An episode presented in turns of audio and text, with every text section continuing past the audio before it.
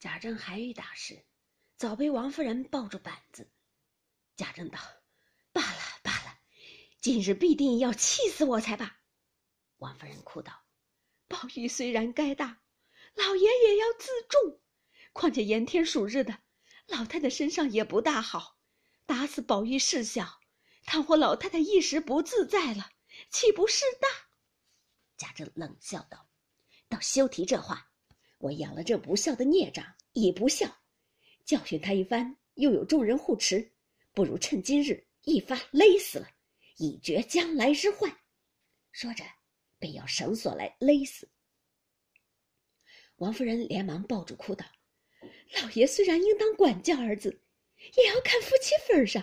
我如今已将五十岁的人，只有这个孽障，必定苦苦的以他为法，我也不敢深劝。今日越发要他死，岂不是有意绝我？既要勒死他。”快拿绳子来，先勒死我，再勒死他。我们娘们不敢含怨，到底在阴司里得个依靠。说毕，爬在宝玉身上大哭起来。贾政听了此话，不觉长叹一声，向椅上坐了，泪如雨下。王夫人抱着宝玉，只见他面白气弱，底下穿着一条绿纱小衣，皆是血渍，禁不住解下汗巾看，有臀。至净，或青或紫，或整或破，竟无一点好处，不觉失声大哭起来，苦命的儿下。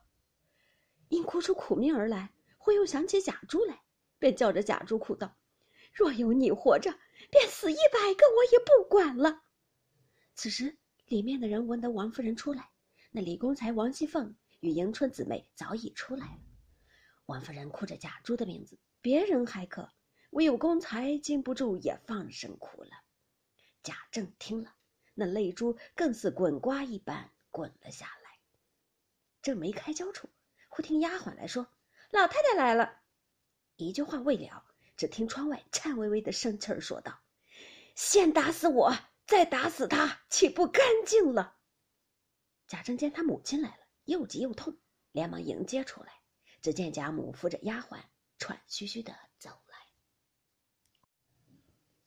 贾政上前躬身陪笑道：“大暑热天，母亲有何生气，亲自走来，有话只该叫了儿子进去吩咐。”贾母听说，便止住步，喘息一回，厉声说道：“你原来是和我说话，我倒有话吩咐，只是可怜我一生没养个好儿子，却叫我和谁说起？”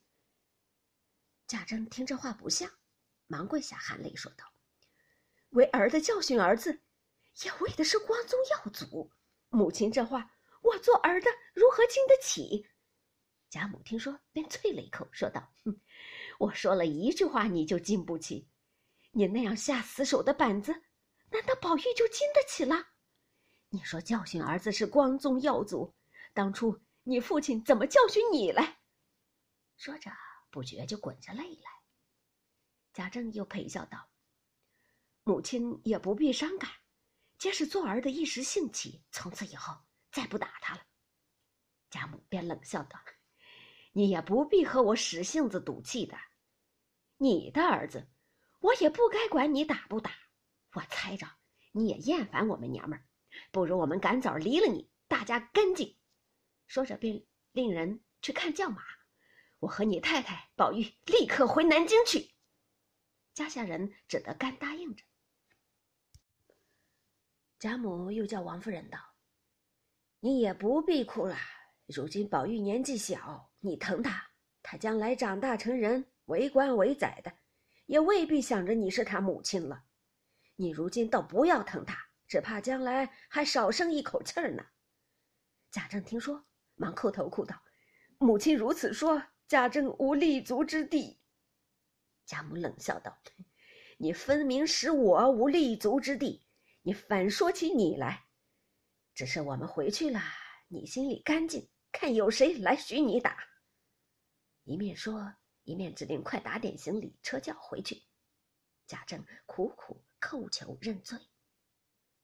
贾母一面说话，一面又记挂宝玉，忙进来看时，只见今日这顿打不比往日，又是心疼又是生气，也抱着哭个不了。王夫人与凤姐等解劝了一会儿，方渐渐的止住。早有丫鬟媳妇儿等上来要搀宝玉，凤姐便骂道：“糊涂东西，也不睁开眼瞧瞧，打得这么个样，还要搀着走，还不快进去，把那藤梯子、春凳抬出来呢？”众人听说，连忙进去，果然抬出春凳来，将宝玉抬放凳上，随着贾母、王夫人等进去，送至贾母房中。